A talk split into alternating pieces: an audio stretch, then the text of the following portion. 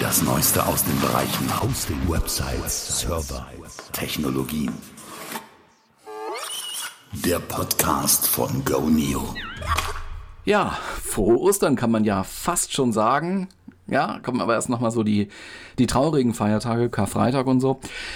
Hallo, Markus Kirkenmeister hier. Du hörst die neue Episode im Goneo Web Hosting Podcast. Das ist der Podcast für alle Webseitenbetreiber, im Prinzip für alle, die Interesse am Erfolg mit der eigenen Webseite haben, auf jeden Fall. Hier geht es um technische Sachen wie Domains, um Hosting, Server, Cloud aber eben auch um Online-Marketing, das man mit Bordmitteln realisieren kann. Also auch als ganz kleine Firma, als Ein-Mann-Unternehmen oder eben als Mittelständler mit, sagen wir, zehn Angestellten oder so, wo jetzt nicht wahnsinnig große Budgets dahinter stehen, wo man zu einer Agentur geht vielleicht oder wo man nicht jedem mit einer ganz engen Aufgabe betrauen kann, wo jeder sich eigentlich um alles Mögliche kümmern muss. Eben auch mit um die Webseite. Für die oder den Leuten widmen wir diesen Podcast, sage ich immer so ein bisschen. Ähm, alle anderen sind natürlich willkommen, ist völlig klar. Und alle, die heute zum ersten Mal dabei sind, willkommen an Bord. Schön, dass du dabei bist. Bitte abonniere diesen Podcast, dann verpasst du auch die nächste, übernächste und übernächste Ausgabe nicht. Und bewerte diesen Podcast vielleicht mal bei iTunes bei Gelegenheit. Das wäre ganz wichtig und wäre auch sehr schön, wären wir sehr, sehr dankbar.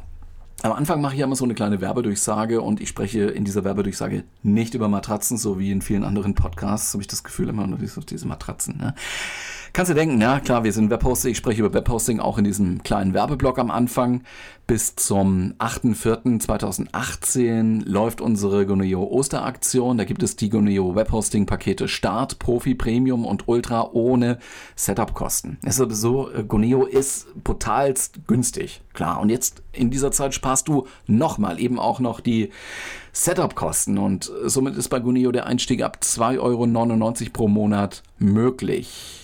Und das dauerhaft mit dem Goneo Webhosting Startpaket. Da hast du alle Features drin, die du brauchst für eine eigene Webseite. Du kriegst eine D-Domain, Webspace, SSL-Zertifikat, SSD-Speicher, ähm, äh, eine Datenbank. Du hast PHP äh, wahlweise 5.6, 7.0, 7.1 in diesem Paket. Du kannst aber auch Python oder Perl Skripte einsetzen, wenn du möchtest. Du kannst WordPress da drauf tun oder Joomla oder Drupal oder Typo3, alles, was eben mit PHP und MySQL funktioniert.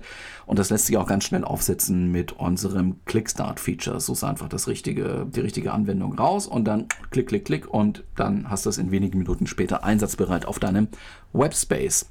Wenn du dir das Angebot angucken möchtest, geh einfach zu http goneo.hosting.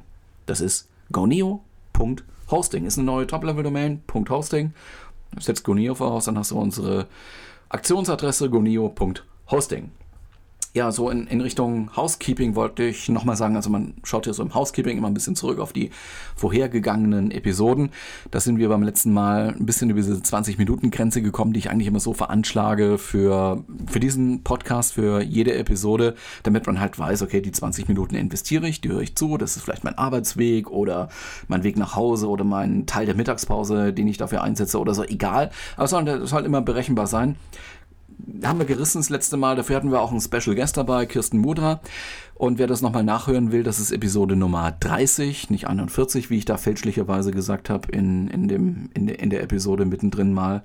Bin ich durcheinander gekommen mit einem anderen Podcast offensichtlich. Also Episode 30 war das. Und es ging darin um Fragen wie, ja, Content auf der Webseite. Wie mache ich das richtig? Äh, kann ich das selber tun? Muss ich das irgendwo zu einem externen Dienstleister geben? Wie geht das? Was kostet das? Nee, die Kosten haben wir nicht so diskutiert. Aber nun ja, irgendwie finde ich Ansatzpunkte. Wo gibt's Bilder günstig? Also ein bisschen über die Kosten haben wir schon geredet. Und äh, ja, wie geht's weiter? Welche Schritte kann ich denn da noch unternehmen? Spielt Video eine Rolle? Kann ich das selber machen? Und wie läuft das? Ja, da sind wir halt über 35 Minuten gekommen. Dafür denke ich mal, sind wir heute wieder etwas kürzer dabei.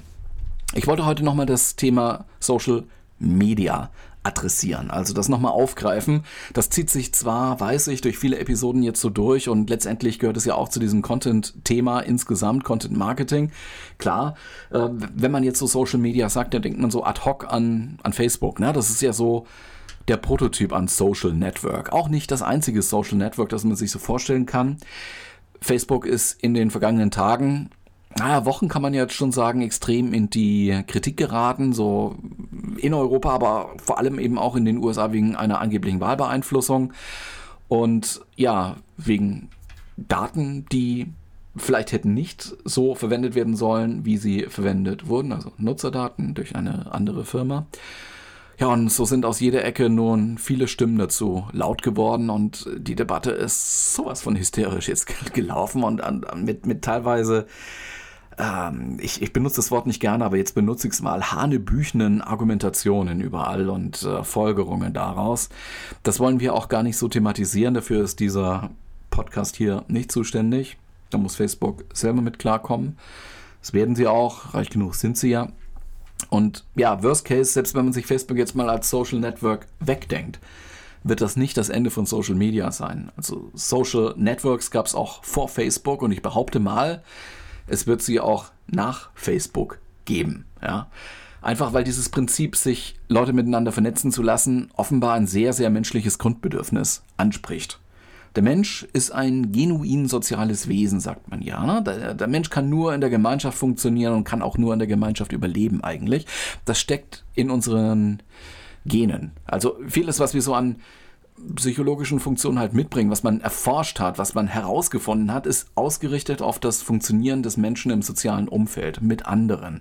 Das geht bis hin zu einem Überlebensinstinkt, sage ich mal. Deswegen gibt es auch so viele wirklich sehr, sehr faszinierende Effekte, mit denen sich die Sozialpsychologie so beschäftigt und letztendlich auch die Soziologie, wo man ja größere Gebilde, Städte, Gemeinden, Staaten anguckt und äh, untersucht, wie funktioniert denn da das Gemeinwesen. Da geht es ja auch um Menschen und Institutionen, die Menschen bauen. Was, was man auf jeden Fall so festhalten kann, die Anwesenheit anderer Menschen beeinflusst unser Verhalten, unser Fühlen, unser Denken. Und das ist Wahnsinn teilweise. Das sagen Leute, ja, dieser Strich da, Strich C ist der kürzeste, obwohl das gar nicht stimmt. Also so ein sehr, sehr bekanntes Experiment, Stichwort Konformitätsexperiment von Solomon Asch. Da werden Probanden hingesetzt. Einer ist echt, also das ist wirklich die Testperson. Alle anderen sind Schauspieler, die, denen wurde halt vorher gesagt, was sie sagen sollen. Und die schauen auf einem Bildschirm sich Striche an und sollen sagen, welches ist der längste Strich. Ja?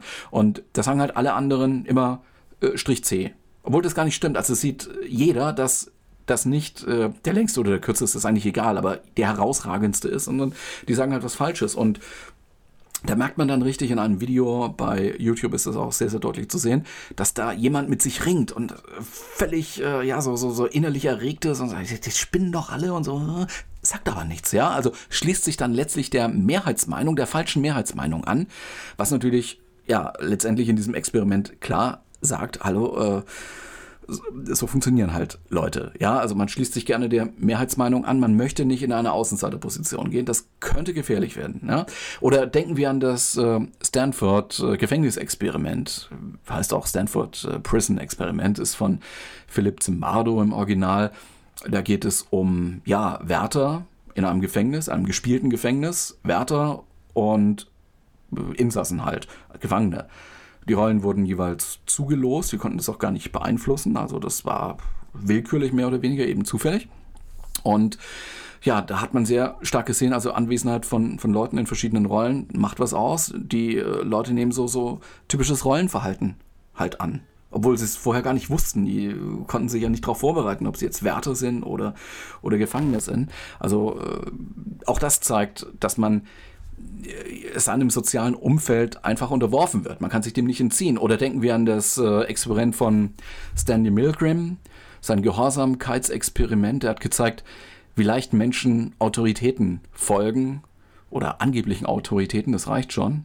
Äh, Wenn es sein muss, geben die Leute eben auch tödliche Stromschläge ab. Ja, also man muss sich das vorstellen, dieses Experiment war halt so, es war ein, ein Proband, eine Testperson, da hat man gesagt, setz dich mal jetzt hin, wir machen hier ein Lernexperiment und da drin sitzt jemand, der was lernen soll und wir versuchen das jetzt mal mit Bestrafungen zu beschleunigen, das Lernen. Das war so ein bisschen die, die, die Cover-Story, das war die Story, die halt nicht stimmt, aber die hat man dem halt vermittelt und jetzt sollte derjenige, wenn eine falsche Antwort kommt von der angeblichen Person da drin, die was lernen soll, sollte der leichte bis sehr, sehr starke Stromschläge geben bei jedem Fehler. Und äh, das hat sich dann auch gesteigert. Und der Schauspieler, der da drin saß, den Lerner sozusagen gemimt hat, der hat auch immer geschrien. Je nach Stärke hat er halt sein Schreien dann erhöht. Und es hat sich dann wirklich gezeigt, wenn man einfach nur gesagt hat, machen Sie weiter. Das Experiment erfordert, dass Sie weitermachen. Sie müssen unbedingt weitermachen. Sie haben keine Wahl, Sie müssen weitermachen. Das ist also auch gesteigert, dass die Leute auch wirklich mitgehen. Also diejenigen, die in dieser Testsituation dann eben waren.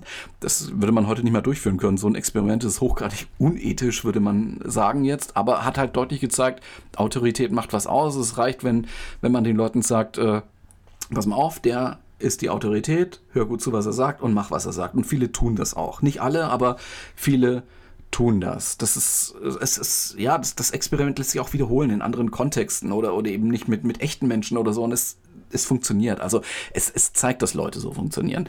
Und zu dieser Gruppe entsprechender psychologischer Effekt gehört zum Beispiel auch dieser Hawthorne-Effekt. Menschen verhalten sich anders, wenn sie wissen, dass sie gerade untersucht werden oder dass sie gerade beobachtet werden. Also geht einfach nur um diese ja, vielen, vielen Erkenntnisse, ähm, die das immer widerspiegeln. Also kognitiv weiß man das alles, ja, aber trotzdem funktioniert sowas wie Vorurteil, Stigmatisierung, Autoritätsgläubigkeit und Gruppendenken und da kann sich kaum jemand wirklich entziehen. Ich will damit sagen, dass diese Phänomene sehr, sehr mächtig sind und deswegen denke ich, dass Social Networks so mächtig und bedeutsam werden können. Also Grund, äh, Grund genug für uns, sich damit zu beschäftigen. Er will damit nicht sagen, wir müssen jetzt unethisch handeln und wir müssen jetzt Leute manipulieren auf Teufel Gramm raus. Nein, aber wir sind als äh, ja, Webseitenbetreiber dem wir auch ausgesetzt, genauso wie wir einer Suchmaschine Google zum Beispiel ausgesetzt sind und nach deren Regeln spielen, müssen wir auch die Regeln von Social Media kennen. Und das wollte ich eben da gerade vorausschicken. Und wie komme ich eigentlich auf dieses Thema? Ich habe nämlich in dieser Woche, in der Wirtschaftswoche, im Blog so ein bisschen gelesen. Wirtschaftswoche ist ein ja, Wirtschaftsmagazin, ist halt auch digital produziert. Und die haben einen Blog dazu und da stand ein Beitrag, der hieß elf Tipps, um das Engagement auf den eigenen Social-Media-Kanälen anzukurbeln. Das ist die Headline, geschrieben hat das Michael Kroker, hätte ich eigentlich auch mit als Influencer in meine Influencer-Liste schreiben können. Der äh, schreibt äh, viele solche Sachen und es ist auch lesenswert.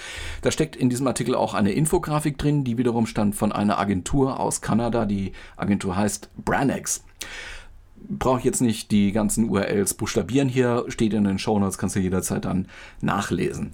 Und was äh, so immer als Empfehlung drüber stehen kann, wenn man sich mit Social Media beschäftigt. Be helpful, tell stories, be human. Ja, das äh, gilt zumindest dann, wenn man versucht, mit Social Media und Content für sein Business irgendwas zu tun.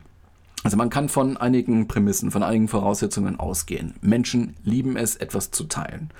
Und nicht jeder von uns produziert so wahnsinnig viel Content, dass man jeden Tag da einen schönen Post machen kann oder auch nur jede Woche richtig guten Post machen kann, sondern man greift auf Fremdmaterial zurück. Und wenn dieses Fremdmaterial unterhaltsam ist oder interessant ist oder wenn es gerade so ein ja, zum aktuellen Gesprächsstoff passt, also der gerade halt trendy ist, dann steigt die Wahrscheinlichkeit, dass die Leute sowas teilen. Und äh, ja, was, was außerdem auch noch gerne geteilt wird, sind so Hilfestellungsartikel, also Problemlösungen, die vielleicht auch gerade so ein bisschen aktuell sind. Ja.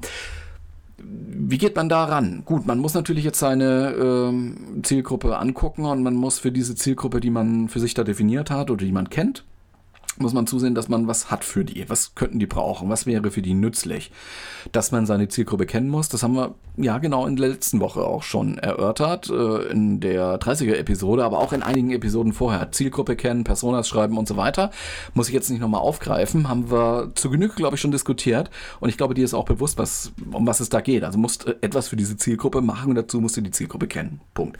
Ja, und je besser das halt zusammenpasst und je wertvoller dieser Informationsinput durch deinen Content ist, desto wahrscheinlicher ist auch, dass diese Menschen, halt die, die Nutzer, dieses Stück Content dann weiterverteilen. Das ist Sharen und dass es dann vielleicht auch mal viral geht, wie man so sagt, ja. Und es ist wirklich so, es funktioniert auch mit fremdem Material funktioniert mit eigenem Material, aber das ist halt blöderweise schwer zu produzieren. Also äh, man sieht es jetzt auch, also selbst hier bei uns nebenan in, in, im Fitnessstudio gehe ich mittags hin und äh, vor kurzem war da auch eine Frau, die hat halt trainiert, also es sieht auch sehr, sehr trainiert aus schon und die hat sich da begleiten lassen von einem Fotografen, der mit relativ viel Equipment da gekommen ist und für sie die Bilder macht. Und so läuft es halt bei den Influencern. Siehe unsere Influencer-Episode. Also wir haben so viel schon diskutiert hier und äh, ja, äh, da passiert das also auch schon im Kleinen. Man muss Leute hinterher, man muss, muss Leute beschäftigen für an den Content produzieren, wenn man Influencer ist.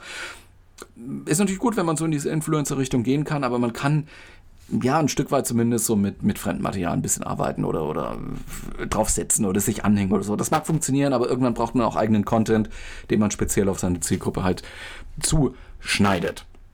Wichtig ist auch, ähm, nicht nur auf das Teilen hoffen oder auf die Teilungsbereitschaft hoffen und drauf bauen, sondern Du darfst auch Fragen und Kommentare deiner User beantworten, wenn sie dann eingehen. Ist mir bei der letzten Wahl, sowohl auf kommunaler Ebene als auch auf äh, Ebene der Bundestagswahl aufgefallen.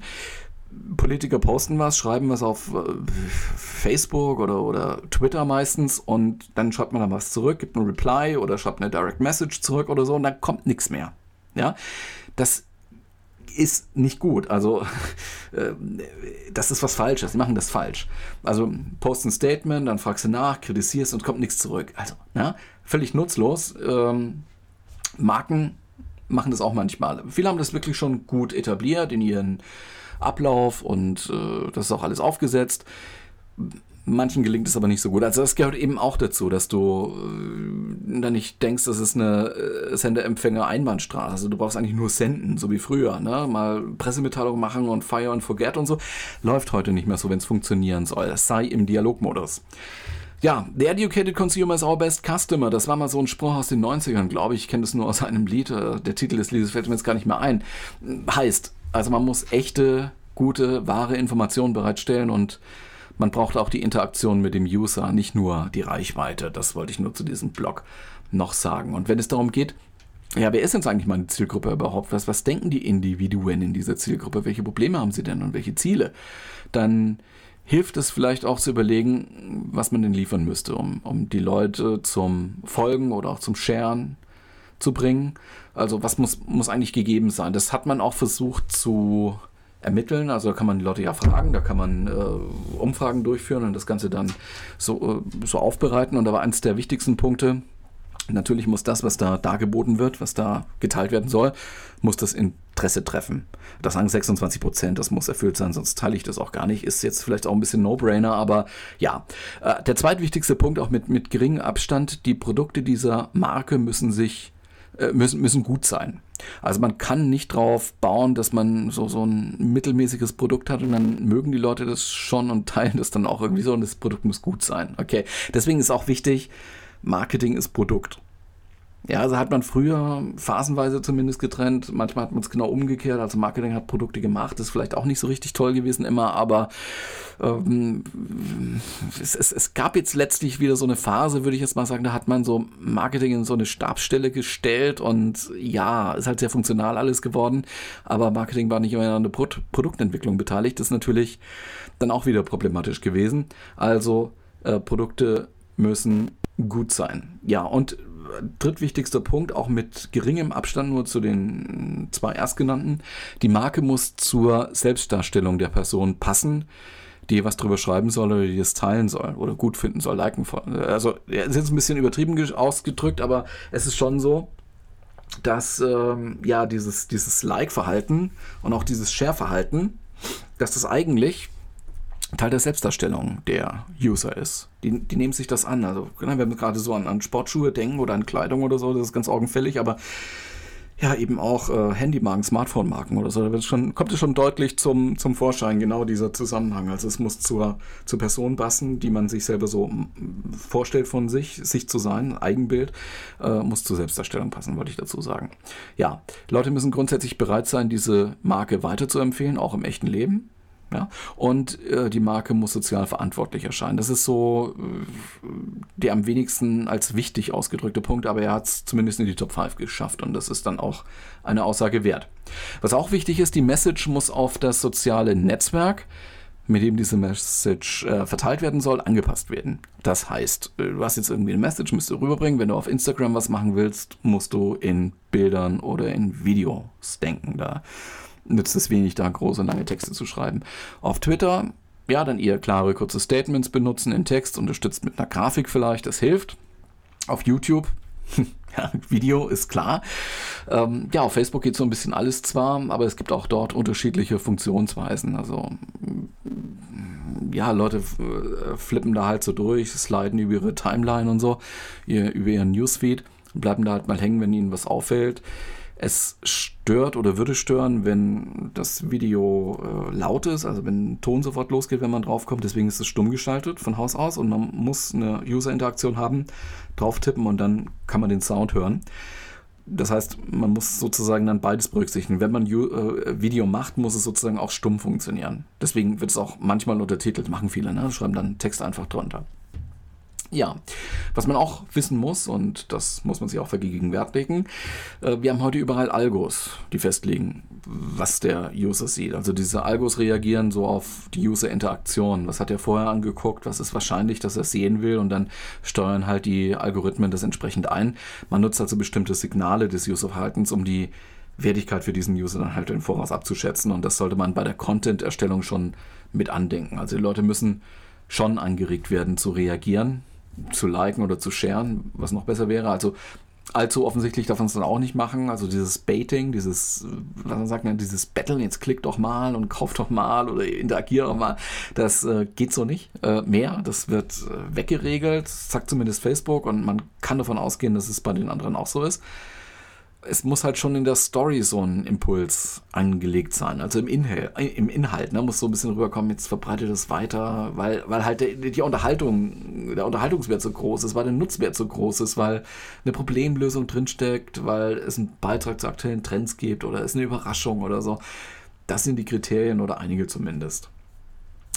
Ähm, was auch gut funktioniert, wenn das in deinem Umfeld geht, arbeite mit Influencern oder sei halt selber einer, klar. Also dazu hatten wir hier eine Episode zu Influencern. Wir sind der Frage danach gegangen, wie funktionieren denn so Influencer? Und wir haben da auch gehört, oft sind es halt Influencer, die Kraft ihrer Reichweite und ihres Image die Kampagne dann zum Erfolg führen. Wir haben das auch in der Viral-Marketing-Episode gesehen wenn ein paar Prominente geshared haben, kommentiert haben, dann ist die Wahrscheinlichkeit viel, viel größer, dass es dann abgeht mit dieser Kampagne, dass sie wirklich viral geht.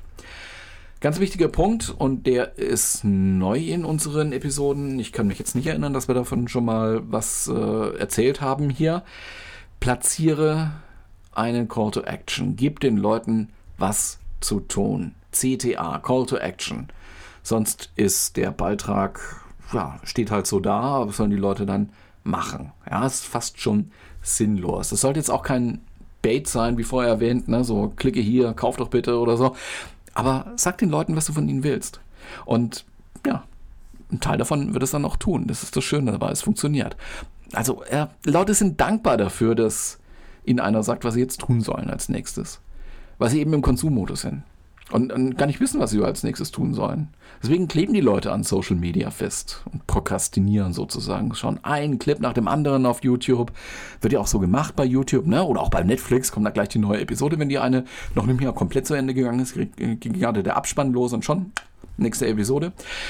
Ja, ähm, das triggert so ein bisschen dieses, dieses Binge-Watching. Also es gibt sehr, sehr hohe Conversion-Raten auf Seiten, wenn irgendwas beendet ist und da steht dann drauf, jetzt mach doch noch das, mach doch noch das, so als, als Empfehlung, als Call to Action, was als nächstes so gemacht werden könnte. Leute klicken da drauf und sie mögen es. Und es ist wirklich so, die Leute wollen weiter entertained werden, sie wollen mehr Serotonin in ihren Synapsen haben, also das Belohnungssystem muss weiter getriggert werden oder will weiter getriggert werden.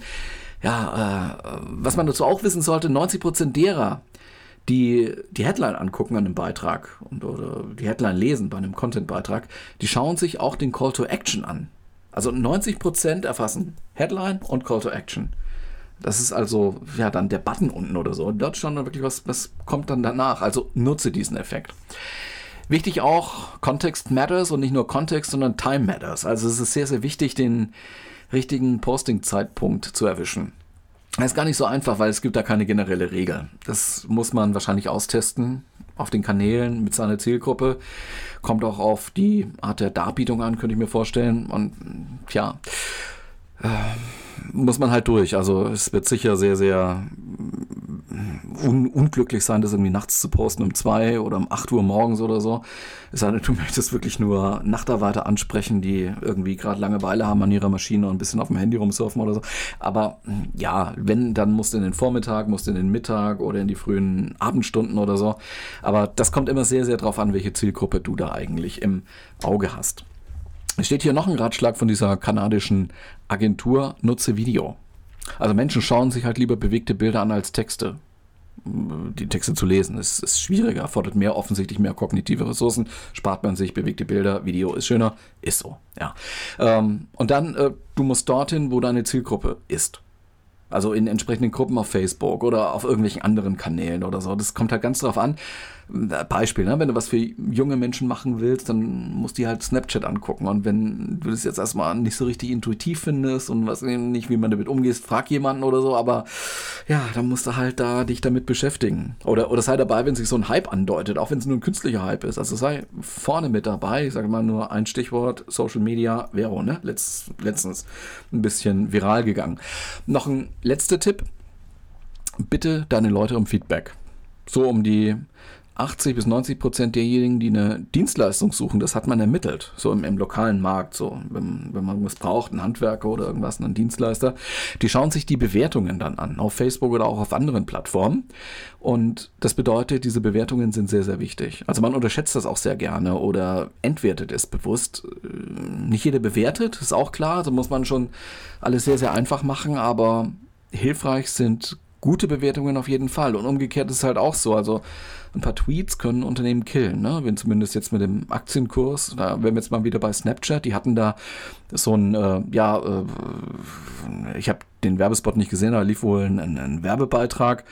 Und da wurde häusliche Gewalt so verharmlosend dargestellt und Rihanna hat da ein paar Tweets abgesetzt und dann ging der Aktienkurs von, von Snapchat auch ein bisschen in den Keller. Das gibt viele Beispiele in dieser Richtung. Also kann auch gefährlich werden. War früher nicht so. Also wenn, wenn, wenn, wenn man da mal einen verärgerten Konsumenten hatte, dann musste der sich schon erstmal durch die, durch die ganze Medienlandschaft durchtelefonieren, bis er mal einen Redakteur gefunden hat, der ein bisschen Blut geleckt hat und der kann die Story draus machen, ne? So bla bla bla hilft oder wir kämpfen für sie oder so ein Quark. Und das ist heute anders. Also heute postet dieser Konsument halt ein paar schlechte Bewertungen und du kannst schon mal so 20, 20 bis 30 Prozent deiner Kunden vergessen, die du vielleicht haben könntest. Es geht auch ganz, ganz schnell und es gibt Rachebewertungen, klar, und, und äh, manchmal kann man da auch nichts machen. Also jeder hat so Kunden, die ganz klar aus der Hölle kommen. Customers from Hell, klar. Aber wenn es geht, leg dich nicht mit Kunden an. Keine gute Idee. Versuche positive Bewertungen zu triggern und negative zu vermeiden. Klar. So, und das mache ich jetzt auch. Also, jetzt nicht bewerten, aber ich bitte dich um eine Bewertung verbunden mit dem Call to Action jetzt hier. Geh bitte auf eine Podcast-Plattform deiner Wahl, idealerweise zu iTunes und bewerte diesen Podcast von Guneo. Gib so viele Sterne, wie du möchtest. Schreib ein paar Zahlen dazu. Mach halt so ein Feedback, ja. Ich weiß, das ist im Podcast-Umfeld manchmal sehr, sehr lästig. Also man, man hat ja gerade die Hände nicht frei. Ne? Die sind vielleicht am Steuer oder sonst irgendwo. Man, man hört, hat die Hände nicht frei und vielleicht auch keinen Bock mit der kleinen Tastatur da lange Texte da rumzutippen. Aber vielleicht geht es dann doch und das würde mich sehr, sehr freuen. Das hier ist der Guneo Web Hosting Podcast. Das war Episode Nummer 31. Mein Name ist Markus Kirkenmeister. Herzlichen Dank für deine Zeit.